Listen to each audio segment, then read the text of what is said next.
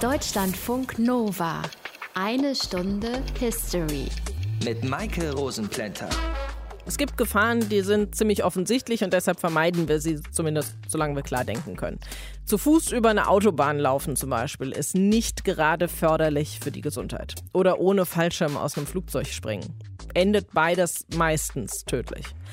Einkaufen dagegen, Freunde treffen und zur Begrüßung umarmen, Oma und Opa oder die Eltern besuchen, das waren bisher keine gefährlichen Situationen. Aber seit Covid-19 ist alles anders. Diese unsichtbare Gefahr, dieses hoch ansteckende Virus stellt seit einigen Wochen unser Leben ganz schön auf den Kopf. Aber es gab schon Pandemien vor Corona und daran sind viel, viel mehr Menschen gestorben, weil es damals keine schlauen Experten gab, die uns gesagt haben, dass wir zu Hause bleiben sollen und uns immer gut die Hände waschen sollen. Und Abstand halten war in den engen Gassen der römischen und mittelalterlichen Städte auch so eine Sache. In dieser extra eine Stunde History schauen wir uns deshalb jetzt mal an, was es pandemiemäßig schon so gegeben hat und wie die Menschen damit umgegangen sind. Aus den prallgefüllten Schatzkammern der Menschheitsgeschichte. Euer Deutschlandfunk Nova-Historiker Dr. Matthias von Helfeld. Hi. Ich grüße dich. Wie weit zurück kann man denn solche Pandemien in der Geschichte noch schon entdecken? Naja, wie immer am Anfang einer solchen Sendung natürlich das, die Antwort sehr weit. Aber man muss natürlich erstmal unterscheiden zwischen Pandemien und Epidemien, also weltweite bzw. regional begrenzte Krankheitsverläufe. Und wenn man dann in antiken Schriften so ein bisschen sucht, dann findet man meistens Informationen darüber, wie diese Krankheiten verlaufen sind. Man weiß meistens, wie viele Menschen daran gestorben sind. Und man weiß mitunter auch, wie man versucht hat, sich gegen eine Krankheit zu schützen. Und seit der attischen Seuche, das war etwa 430 vor Christus weiß man auch, dass Menschen nach einer überstandenen Infektion immun wurden. Also es gab damals die Information eines immunologischen Gedächtnisses. Attische Seuche. Was war das und wie viele Menschen sind dran gestorben? Naja, also es beruht so ein bisschen auf der dünnen Aktenlage, hätte man beinahe sagen können. Also wie alles aus der Antike natürlich schmale Informationen. Es gibt aber eine Beschreibung bei Thukydides. Das ist ein berühmter griechischer Geschichtsschreiber und der sagt, diese Krankheit begann plötzlich. Man hatte Schnupfensyndrome, Übelkeit und Erbrechen berichtet er, Schmerzen am ganzen Körper, Beulen und Geschwüre überall. Dann kamen Durchfall und Krämpfe und nach acht Tagen schließlich der Tod. Das klingt ziemlich nach der Pest. Ja, an sich schon, aber hier ist Vorsicht geboten, weil den Begriff Pest, den gab es nicht und solche Epidemien wurden des Öfteren als Strafe Gottes, bei den Griechen muss man sagen als Strafe der Götter verstanden. Aber es muss insgesamt sehr dramatisch gewesen sein, denn dieser Epidemie fielen insgesamt 100.000 Bewohner Athens zum Opfer. Im Übrigen, während gleichzeitig die Spartaner die Stadt belagerten. Und die Opferzahl, je nachdem, welche Gesamteinwohnerzahl man zugrunde legt, waren etwa ein Viertel oder auch ein Drittel der gesamten Einwohner. Einwohner Athens. Das heißt, welche Folgen hatte diese Epidemie? Ja, also Athen war durch diese Epidemie sehr geschwächt und unmittelbar danach verlor es auch den Krieg gegen die Spartaner im Peloponnesischen Krieg. Und damit begann der Niedergang der klassischen griechischen Antike oder des klassischen griechischen Altertums. Zwar hält sich der Gewinner des Peloponnesischen Krieges, nämlich Sparta, eine Weile noch als Hegemon im Mittelmeer. Aber 50 Jahre später, nach einer Schlacht gegen Theben, war diese Position dahin und damit auch die Blüte der griechischen Antike. Und aus dem Römischen Reich, genauer aus der Zeit am Ende des zweiten Jahrhunderts nach Christus, da gibt es dann auch wieder Berichte einer sich großflächig verbreitenden Krankheit. Was war das dann? Das war die Antonionische Pest, benannt nach dem Kaiser Mark Aurel, der mit dem richtigen Namen Marcus Aurelius Antonius hieß.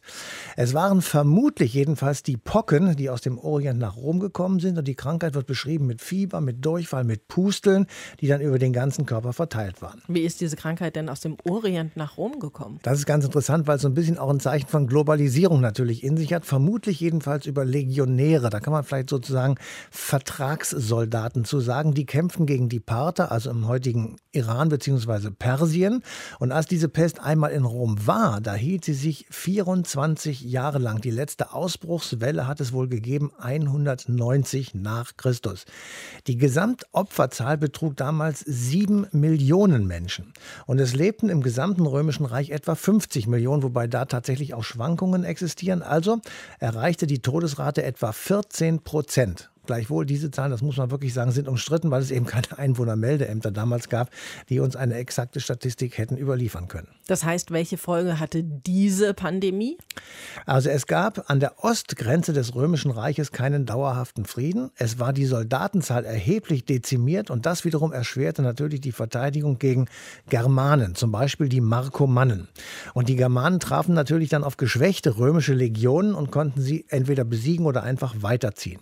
Insgesamt aber war es eine politische Destabilisierung im Römischen Reich und das endete in der sogenannten Reichskrise des dritten Jahrhunderts. In dem gab es Soldatenkaiser und sehr viele verlustreiche Kriege gegen die Germanen. Das heißt, eventuell ist das Römische Reich nicht nur an der Übermacht seiner Gegner untergegangen. Also wenn wir es jetzt ein bisschen überspitzt sagen und weiterdenken und zu Ende denken, dann ist das Imperium Romanum wohl auch Bakterien und Erregern und nicht nur einer militärischen Übermacht von Germanen oder anderen Gegnern erlegen. Epidemien und Pandemien, die in die Geschichte eingegangen sind. So eine erleben wir ja auch gerade ganz aktuell. Wir werfen aber den Blick in diese Einstunde History zurück in die Jahrhunderte vor uns. Deutschlandfunk Nova. Wahrscheinlich jeder von uns hat gelernt, das Mittelalter ging von 500 bis 1500. Aber warum endete dann plötzlich das römische, zu der Zeit nur noch das oströmische Reich und das Mittelalter begann? Eventuell spielte da auch eine Pandemie eine Rolle, nämlich die Justinianische Pest. Martin Krinne erklärt uns, was das war. Pelusium im Nildelta 541 nach Christus. Eine heimtückische Krankheit geht um. Am Anfang fühlt sie sich an wie eine schwere, aber doch alltägliche Grippe. Fieber, Gliederschmerzen, geschwollene Lymphknoten. Zunächst also kein Grund zur Sorge, meint Prokopius von Caesarea. Er ist der Geschichtsschreiber am Hofe des Kaisers Justinian und er hat die Kranken mit eigenen Augen gesehen. Das Fieber war so träge, dass weder die Kranken selbst noch ein Arzt, der ihnen die Hand auflegte, irgendeine Gefahr erkannten. Es war daher normal, dass niemand, der sich die Krankheit zugezogen hatte, damit rechnete, daran zu sterben. Nach einigen Stunden, manchmal auch erst nach ein oder zwei Tagen, verschlechtert sich der Zustand der Kranken aber rapide. Sie bekommen blau-schwarze Beulen am Hals, unter den Armen und in der Leistengegend und die verursachen starke Schmerzen. Dann fangen manche an zu husten, sie bekommen heftigen Schüttelfrost, müssen sich ständig übergeben und spucken Blut. Der Tod kommt dann innerhalb von wenigen Tagen. Nun beschlossen einige der Ärzte, die ratlos waren, weil sie die Symptome nicht verstanden, die Leichen der Toten zu untersuchen. Sie nahmen an, dass sich die Krankheit auf die Beulenschwellungen konzentrierte. Und als sie einige der Schwellungen öffneten, fanden sie eine seltsame Art von Eiterblase, die in ihnen gewachsen war. Den wahren Erreger, ein Bakterium, das wir heute als Yersinia pestis kennen, entdecken sie aber nicht.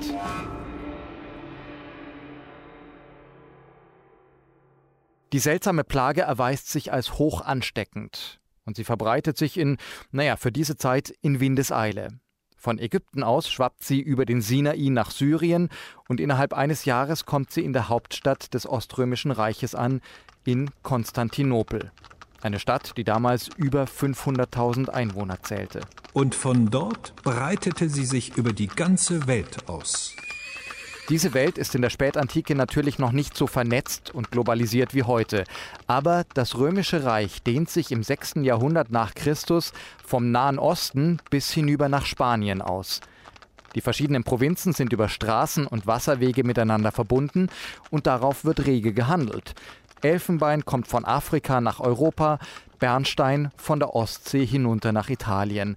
Und mit den Händlern breitet sich die Pest in mehreren immer wiederkehrenden Wellen aus. Erst kommt sie nach Rom und Karthago, dann nach Germanien und Gallien und am Ende sogar hinauf bis ins heutige England. Wen die Krankheit trifft, der hält sie für eine Strafe Gottes. Denn was die Zeitgenossen noch nicht wissen, das Bakterium, das die Pest auslöst, verbreitet sich entweder ganz banal von Mensch zu Mensch, etwa durch direktes Anhusten, oder aber durch Ratten und ihre Flöhe.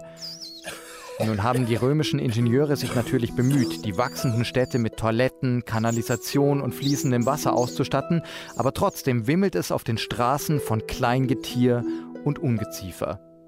Und weil sie nicht wissen, dass dieser Mangel an Hygiene den Tod bringt, glauben viele Leute, dass sie für ihre Sünden bestraft werden. Diejenigen, die sich früher gern beschämenden und niederträchtigen Beschäftigungen widmeten, schüttelten die Ungerechtigkeit ihres täglichen Lebens ab und übten die Pflichten der Religion mit Fleiß aus. Sie beten zur Gottesmutter, verehren Heiligenbilder und üben sich in allerlei Bußfertigkeiten. Gegen die Pest bringt es aber nicht allzu viel. Bis ins 8. Jahrhundert hinein wütet sie immer wieder in den verschiedenen Teilen des Reiches. Schätzungen zufolge wird etwa ein Viertel der Bevölkerung ausgelöscht. In vielen Städten sterben so viele, dass die Überlebenden keinen Platz mehr für die Toten finden. Sie werden in Massengräber geworfen, in verwaisten Häusern gestapelt oder, wie in Konstantinopel, einfach ins Meer geworfen. Sogar der Kaiser selbst steckt sich an. Mit Hilfe seiner Ärzte, vielmehr noch aber mit einer Riesenportion Glück, überlebt Justinian zwar die Pest, trotzdem ist er nach der Seuche nicht mehr derselbe. Vor allem seine militärische Macht ist schwer getroffen. Die Truppen an der Ostfront sind kaum noch handlungsfähig und überall im Reich kommt es zu Aufständen, die ihn empfindlich schwächen. Und so rüttelt die justinianische Pest an den wackelnden Säulen eines Reiches im Untergang. Eventuell ist eine Pandemie schuld am Ende des Oströmischen Reiches. Martin Krinner hat uns mitgenommen in die Zeit. Das Ende des Römischen Reiches ist also unter anderem dadurch zustande gekommen, dass viele Menschen an einer Pandemie gestorben sind. Wie viele und warum das das Ende des Römischen Reichs bedeutet hat, das bespreche ich jetzt mit Ernst Peter Fischer. Er ist Wissenschaftspublizist und hat unter anderem geschrieben für die Zeitschrift Geo, für Bild der Wissenschaft und für die Frankfurter Allgemeine Zeitung. Hallo, Herr Fischer. Hallo diese Pandemie zu Zeiten von Justinian, das muss ja ein riesiges Ausmaß gehabt haben bei den Folgen, die die hatte. Ja, also man äh, fängt ja an jetzt zu rechnen. Wir sind ja heute in der Corona-Pandemie und da kriegen wir jeden Tag Zahlen, 130.000 Infizierte, 2528 Tote und so weiter. Und solche exakten Zahlen, die gibt es natürlich für diese damalige Zeit, also wir rechnen vom 6. Jahrhundert äh, nach Christi Geburt, gibt es nicht, aber man kann schätzen und raten und dann, wenn man das dann tut und mit äh, alten Dokumenten und Berichten vergleicht, dann kommt man auf erstaunliche Zahlen, nämlich, dass damals, sagen wir mal, 10, 20 Millionen Menschen gestorben sind. Und das sind, äh, wahrscheinlich gab es da insgesamt 30 Millionen. Und wenn dann 20 Millionen davon sterben, brauche ich hier nicht die Prozentzahl auszurechnen. Es ist schon unheimlich. Damit ist verglichen das, was wir heute als Corona erleben, so ein Klacks. Davon müssen ja dann auch unglaublich viele Länder betroffen sein. Ja, ja, also das Imperium Romanum ging also von Spanien äh, im Westen bis nach Syrien oder im Nahen Osten. Und da waren noch, noch andere Länder, also die afrikanischen Länder, dann natürlich Italien, Griechenland und was um das Mittelmeer herum liegt. Das waren Riesenmenschen, aber natürlich die entscheidenden Epidemie äh, kommt da zustande, wo Menschen dicht gedrängt leben und wo viele äh, andere Tiere, also wie Ratten und äh, Mäuse und äh, Flöhe noch rumsausen können.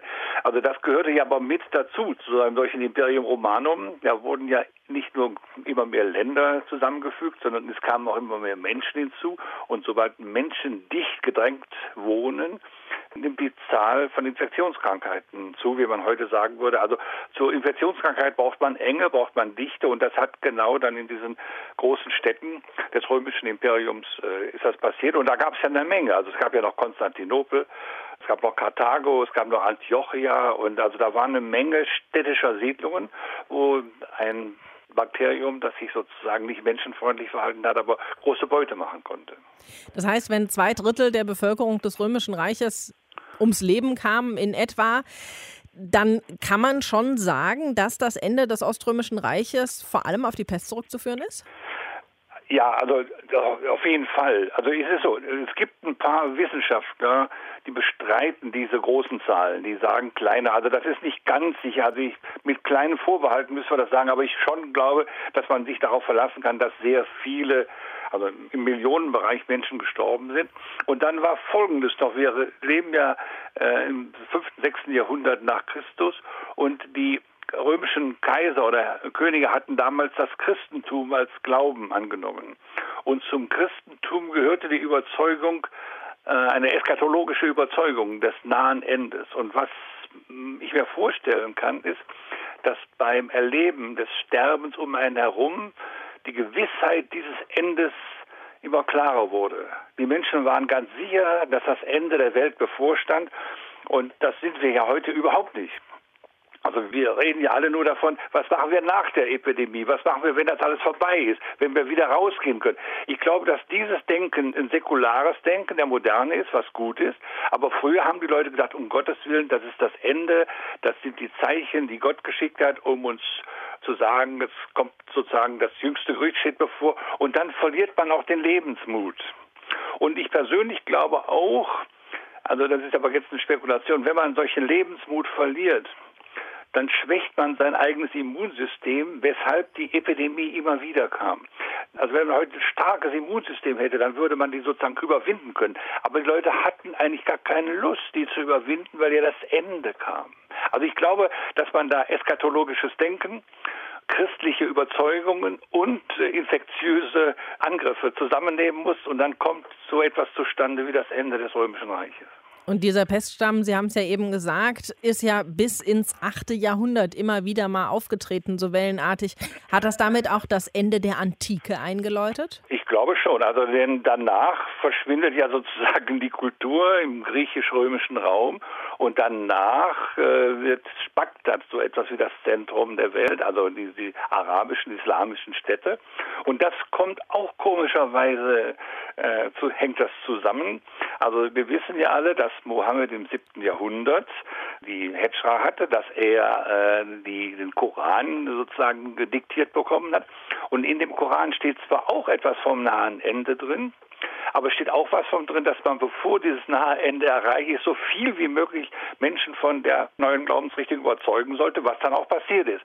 Sodass als die Christen nur dabei waren zu sterben, die Mohammedaner anfingen, sich äh, sozusagen in der Welt auszuweiten. Aber das ist natürlich nicht so einfach nachzuvollziehen und da kann man sehr viele Detailargumente erörtern. Aber ich glaube, dass insgesamt der Untergang der, sagen wir mal, christlich-abendländischen oder früher auch heidnischen Antike durch diese Seuche sehr stark beschleunigt worden ist. Das heißt, was hat sich nach der Pest in Europa verändert? Also ökonomisch, sozial oder eben ja, jetzt, auch politisch? Das ist jetzt eine ganz komische. Also Sie meinen jetzt nach 800 oder nach 900? Das ist eine ganz seltsame Frage. So sehr die Menschen mit dem Ende rechneten, danach ist die Bevölkerungszahl erstaunlich gestiegen. Das ist übrigens ein Phänomen, das man immer wieder beobachtet. Nach einer großen Katastrophe gibt das Leben, geben die Menschen nicht auf, sondern werden sie stärker. Die Bevölkerungszahl sind gewachsen und äh, dadurch äh, ist auch sozusagen äh, dass äh, die Länder, äh, die Stationen sind nicht untergegangen. Die Kultur war eventuell verschoben und das ist aber später wiedergekommen.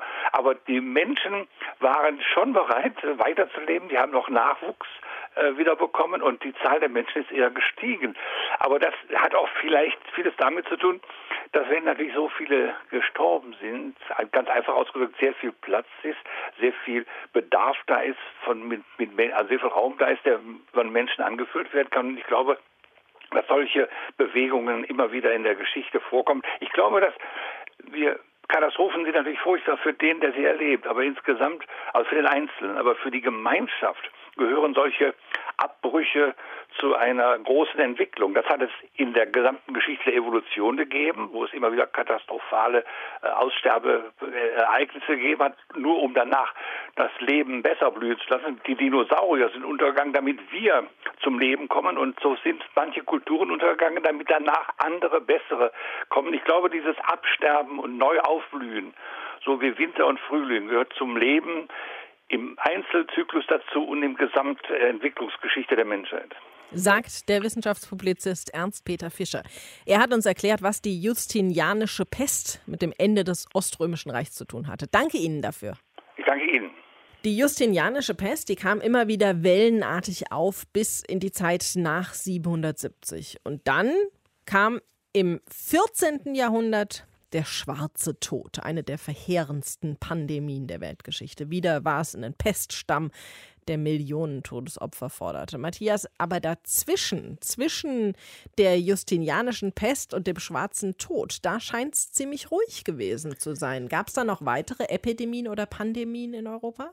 Also im Vergleich zu den Jahrhunderten davor und dem, was dann kommen sollte, war es relativ ruhig. Was ich gefunden habe, ist das sogenannte italienische Fieber, das angeblich aus Italien im 9. Jahrhundert eingeschleppt wurde nach Europa, nämlich von italienischen Soldaten. Es muss sich vor allem entlang des Rheines ausgebreitet ähm, haben und es bestand in fortwährendem Husten, der letzten Endes zum Tod geführt hat. Aber ansonsten habe ich nicht so Krankheitsausbrüche gefunden von den Ausmaßen, von denen wir bisher gesprochen haben. Woran könnte das liegen? Europa waren derzeit dünn besiedelt. Es gab nur wenige Städte. Man kann eigentlich gar nicht sagen Städte, es waren eher Dörfchen oder Siedlungsgemeinschaften. Aber zwischen 900 und 1300, da soll sich die Einwohnerschaft Europas etwa vervierfacht haben. Das lag vor allem daran, dass man sehr viel Land urbar gemacht hat, also auf einmal auf dem Plattenacker sozusagen wohnen konnte. Ortschaften Logischerweise werden dann zu kleineren Städtchen und größeren Dörfern. Diese Entwicklung kann man besonders gut sehen im Rheintal und in den Hansestädten weiter im Norden des Landes. Und dazu kommt, im 13. Jahrhundert gab es keine großen Kriege, die die Bevölkerungszahl noch einmal sozusagen dezimiert hätten. Gleichzeitig aber wurden sehr viele Universitäten gegründet. Dort allerdings legte man zunächst einmal Wert auf Jura und auf die Geisteswissenschaften. Die Medizin, die war eher noch ein bisschen hinten an und da galt eben sehr oft, Krankheiten sind Gottesstrafe und die werden mit Gebet und Sühne beantwortet. Wie kam es dann zu diesem neuen Ausbruch der Pest? Ja, also es ist natürlich ein Teil der Globalisierung. Also die Welt wurde allmählich ein Dorf. Es gab neue Handelsrouten per Schiff und über diese Schiffe kamen Ratten äh, auf die Schiffe und mit den Schiffen nach Europa. Die Ratten sollen gelaufen sein über die Festmachttaue der Schiffe von Land sozusagen und die brachten dann etwas in ihren Fällen mit, nämlich die berühmten Rattenflöhe und die wiederum waren dann die Überträger des Erregers und gleichzeitig traf dieser Erreger in Europa auf einen Kontinent, der Hungersnöte zu verarbeiten hatte. Es gab massive Nahrungsmittelknappheit, etwa seit 1290 sagt man und es gab eben erste Seuchen und ansteckende Krankheiten etwa 1346 in Italien. Da gibt es also einen, glaube ich jedenfalls, starken Zusammenhang Zusammenhang, weil diese Pest oder die Erreger der Pest, die trafen eben auf eine in Teilen doch arg geschwächte europäische Bevölkerung und konnte eben deshalb so verheerend wirken. Und geschätzt 25 Millionen Menschen sind dabei ums Leben gekommen. Das war ein Drittel der damaligen Bevölkerung. Wenn ihr jetzt noch mehr über diesen schwarzen Tod wissen wollt, dazu haben wir auch schon eine Sendung gemacht, eine eine Stunde History, die im Oktober 2017 gelaufen ist. Jetzt haben wir schon ein bisschen was gehört über die Epidemien und Pandemien im Mittelalter, wollen das aber nochmal mehr vertiefen und vor allem auf die Pest schauen. Und das machen wir mit Karl-Heinz Leven. Er ist Professor für Geschichte der Medizin und Direktor des Instituts für Geschichte und Ethik der Medizin an der Uni Erlangen und hat sich mit den Seuchen des Mittelalters wissenschaftlich beschäftigt. Hallo, Herr Leven. Hallo, Frau Rosenblender. Gab es nach der Pest einen Mangel an ausgebildeten Fachkräften? Na, wenn wir auf den schwarzen Tod schauen, also diese große Pestepidemie des 14. Jahrhunderts, da haben wir eine Art äh, ja, Hammerschlag wie einen Schock. Das ist also eine Epidemie unvorstellbaren Ausmaßes gewesen, wo innerhalb von Monaten 30, 40 Prozent in den äh, Städten und Landschaften gestorben sind. Also zunächst einmal entsteht da kein sagen wir, Folgegeschehen, wie wir das äh, in Konjunkturen beobachten, sondern das ist eine Katastrophe unvorstellbaren Ausmaßes, also ein wirklicher Zusammenbruch. Das ist, sagen wir mal, der erste Akt dieser Tragödie, nicht? Also ein Zusammenbruch des städtischen Lebens, des ländlichen Lebens, der Wirtschaft und des Handels, aber die Leute sind ja buchstäblich auch in großen Massen gestorben. Nicht? Das ist also diese erste Phase des schwarzen Todes. Und dann kann man eine Art ja, Konsolidierung betrachten. Also das heißt, man muss ja irgendwie weitermachen und es sind ja auch Leute mit dem Leben davongekommen. Und was geschieht nun? Die Städte sind äh, teilweise entvölkert, das Land ist teilweise entvölkert, die Bauern, die vorher die Ernte eingebracht haben und das Vieh gehütet haben, die sind nicht mehr da zu einem größeren Teil, aber es sind auch noch Leute da. Und jetzt passiert Folgendes, dass also auf diesen initialen Zusammenbruch eine Reaktion, ein Anpassen erfolgt. Und worin besteht dieses Anpassen? Ja, also zunächst einmal die unmittelbaren Folgen, nochmal zurück zu dieser ersten Katastrophe, da erliegt die, die Nahrungsmittelproduktion, die Versorgung, der Transport. Also da sind Hungersnöte, Not in den Städten zum Beispiel an der Tagesordnung. In der Konsolidierungsphase, wie ich das genannt habe, haben wir dann eine verringerte Zahl von Menschen. Bleiben wir mal bei den Städten in Italien. Und wir haben auch eine verringerte Zahl der in der Produktion Tätigen. Gleichwohl ist dann insgesamt, wenn man das so verallgemeinern möchte, eine Art Entspannung insofern gegeben, dass die Produktion sogar besser ausreicht als zuvor, um die weniger gewordenen Menschen zu versorgen. Also was die Versorgung mit Nahrungsmitteln angeht, sieht man dann in den folgenden Jahren und Jahrzehnten nach 1347, 48 eine Art von Entspannung. Was die Arbeitskräfte angeht, kann man sich leicht vorstellen, durch den ungeheuren Verlust an Menschenzahlen, buchstäblich an arbeitenden Menschen, tritt hier eine Art Verknappung der Arbeitskraft ein. Auch das ist ein bekanntes Phänomen im 14. Jahrhundert. Das heißt etwa die Löhne der abhängig Tätigen, der Arbeiter, ganz allgemein gesprochen, die Löhne steigen. Das ist also auch ein, ein Phänomen des 14. Jahrhunderts. Aber gibt es denn genug Arbeitskräfte dann noch, wenn so viele Menschen gestorben sind? Nun, die Abnahme der Bevölkerung, auch der arbeitenden Bevölkerung, also der Bevölkerungsschichten, die wir als äh, Träger einer Gesellschaft bezeichnen können, auch heute, also zwischen 20 und 50 etwa diese Lebensalterspanne, da hat die Zahl ja stark abgenommen. Und in der Tat hat auch die Zahl der möglichen Erwerbstätigen abgenommen. Und jetzt kommt ein Phänomen, das man auch im 14. Jahrhundert sehen kann im Abendland, also wir reden hier über das westliche Europa ganz grob, äh, nämlich Erfindungen und technische Innovationen. Man weiß heute ja zum Beispiel, jedes Kind kennt den Buchdruck, aber letzten Endes ist auch der Buchdruck eine Kulturtechnik, buchstäblich auch eine Technik, die aus dieser Katastrophe des Schwarzen Todes mittelbar hervorgegangen ist. Man braucht nämlich jetzt, um zum Beispiel eben zuverlässige äh, Schriftentexte zu produzieren, die man früher mit handschriftlicher Kopierweise erzeugt hat, braucht man jetzt die Technik, also den Buchdruck. Es gibt Innovationen im Bereich der Landwirtschaft, also den vermehrten Einsatz von äh, Windmühlen und Wassermühlen. Und so können wir an vielen Stellen beobachten, dass die geringer gewordene Arbeitskraft durch Maschinen, durch einfache Maschinen ersetzt wird. Das gilt übrigens auch für die Seefahrt.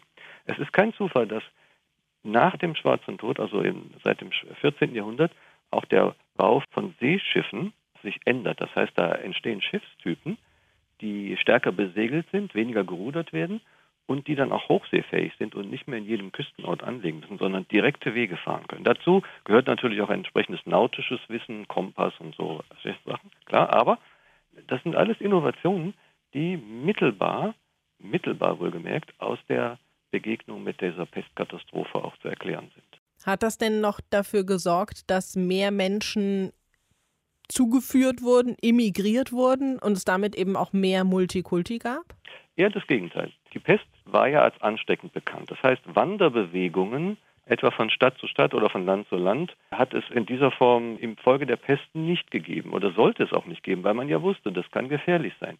Was es wohl gibt, etwa wenn wir eine Stadt wie Florenz betrachten, die ja ein Umland hat, dann kommt es hier zu verstärkter Binnenwanderung, also etwa in die Städte hinein.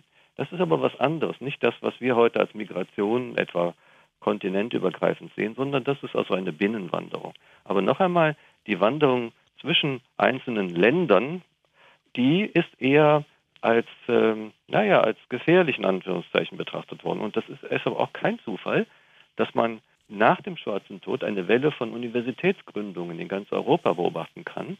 Also eine Art Regionalisierung und man spricht ja auch von einer Nationalisierung der Kulturen. Das heißt eine stärkere Abschließung gegen außen. Danke, Herr Leven. Wir haben über die Folgen der Pest im Mittelalter gesprochen. Sehr gerne.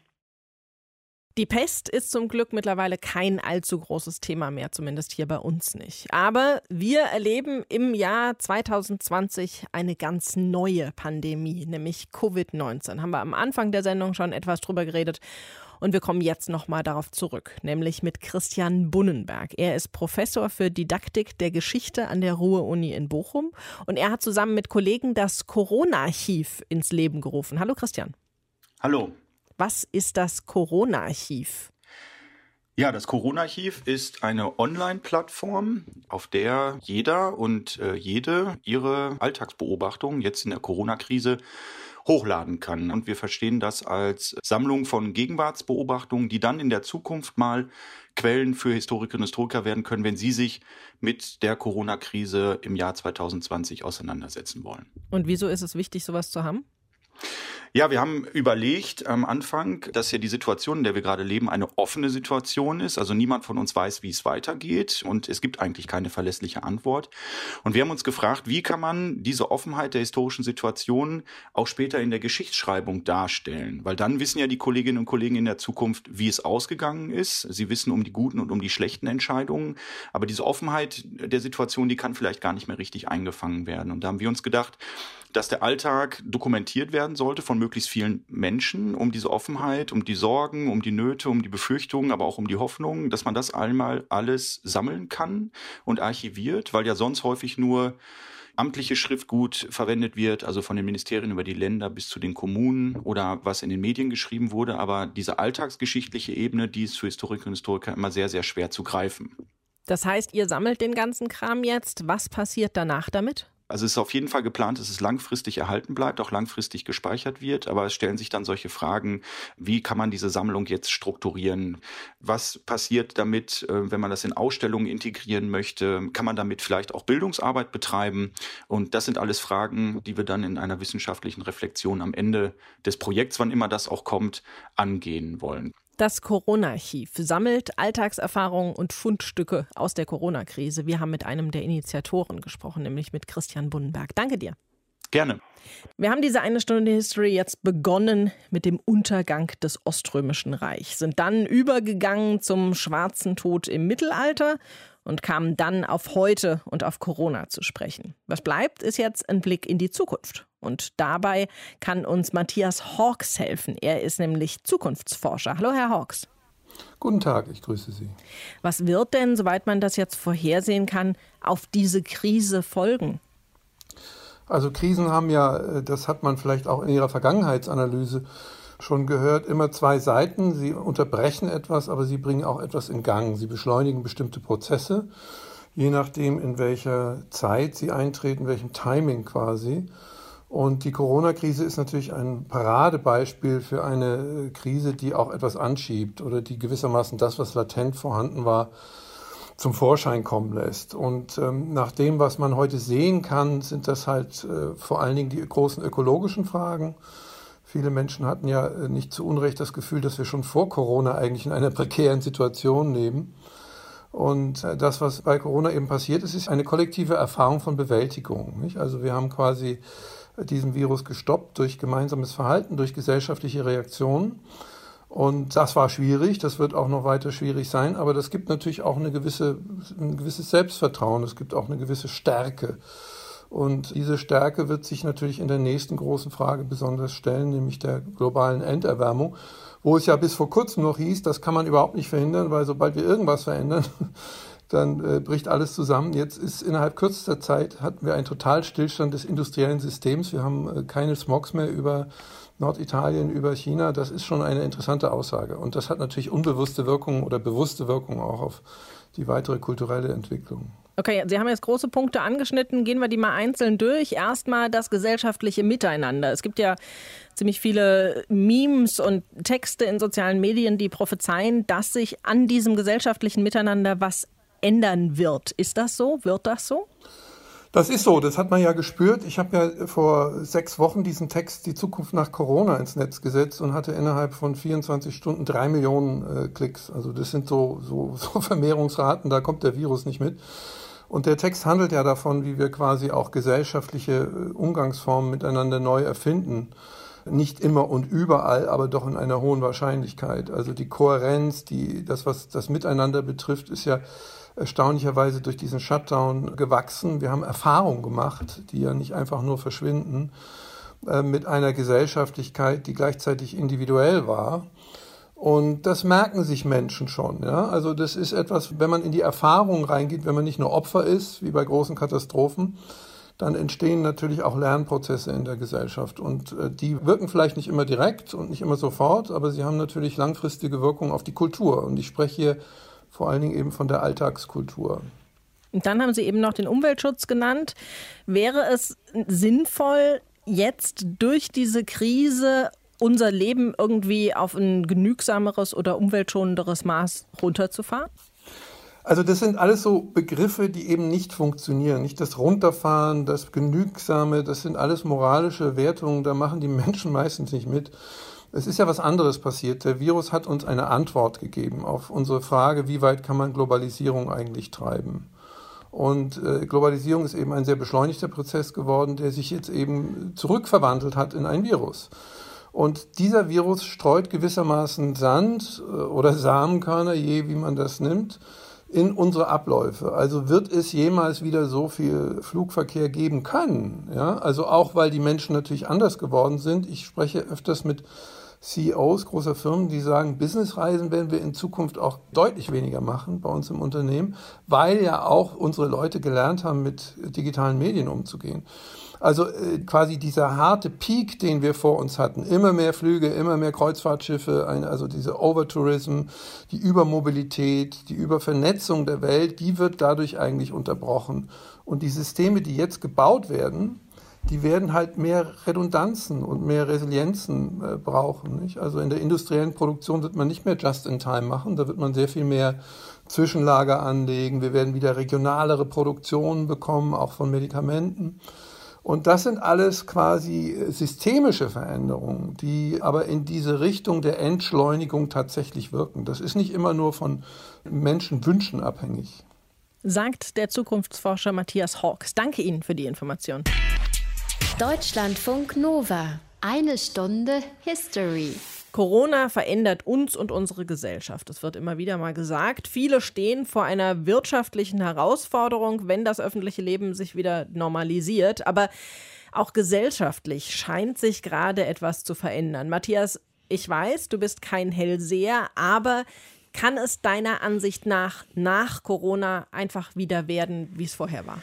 Also nach meiner ganz persönlichen Ansicht, äh, nein ich glaube nicht, dass das so weitergehen kann oder wieder so werden kann. Und wir haben das ja auch an den historischen Beispielen gesehen. Etwas verändert sich nach solchen Pandemien immer. Oft sind sogar Epochen zu Ende gegangen in der Antike, etwa nach der Justinianischen Pest. Also heutzutage leben wir vollkommen globalisiert und wir leben, um das mal etwas überspitzt zu sagen, um den Profit zu maximieren. Und dafür nehmen wir alle unglaubliche Nachteile in Kauf, die für uns schon fast Normalität geworden sind, nämlich Hektik und Stress, um mal zwei Dinge zu nennen, oder die Anpassung unseres persönlichen Lebens an die Bedürfnisse der Arbeit. Und wir wollen immer mehr, aber der Preis dieses immer mehr ist eben sehr hoch. Und ich glaube, das haben viele jetzt gesehen und finden es nicht mehr ganz so gut wie früher. Und was meinst du, wird sich dann verändern? Also ich denke, wir müssen so ein paar Dinge in unserem Kopf verändern. Wir sollten vielleicht sagen, es muss nicht immer nur mehr Wohlstand sein. Es reicht auch, wenn der Wohlstand mal so bleibt, wie er jetzt ist. Wir brauchen auch nicht neidisch auf das zu schauen, was wir nicht haben. Das ist nämlich auch so eine Angewohnheit, die sehr viele Menschen haben. Und wir sollten uns gleichzeitig in unserer Gier einschränken. Das ist natürlich jetzt ein großes Wort, was kommt. Und unser Wohlstandsleben anpassen an die Möglichkeiten, die uns Umwelt und Natur anbieten. Das ist schon genügend, was man da machen kann. Und im Übrigen, wenn wir diese Gier stoppen, dann stirbt der Neid. Und das ist Triebfeder für allerlei Ungemach, die wir uns gegenseitig auf dieser Welt bereiten. Und in der nächsten Sendung geht es dann auch um eine Zeit, in der viele Menschen auf viel verzichten mussten. Für manche aber war es auch der Beginn eines neuen Lebens in Freiheit und Sicherheit. Thema ist nämlich das Ende des Zweiten Weltkriegs am 8. Mai 1945, das sich in diesem Jahr zum 75. Mal jährt. Das also in der nächsten Eine Stunde History. Bis dahin euch eine schöne Zeit. Bleibt gesund und macht's euch gemütlich. Bye bye. Deutschlandfunk Nova. Eine Stunde History. Jeden Montag um 20 Uhr. Mehr auf deutschlandfunknova.de.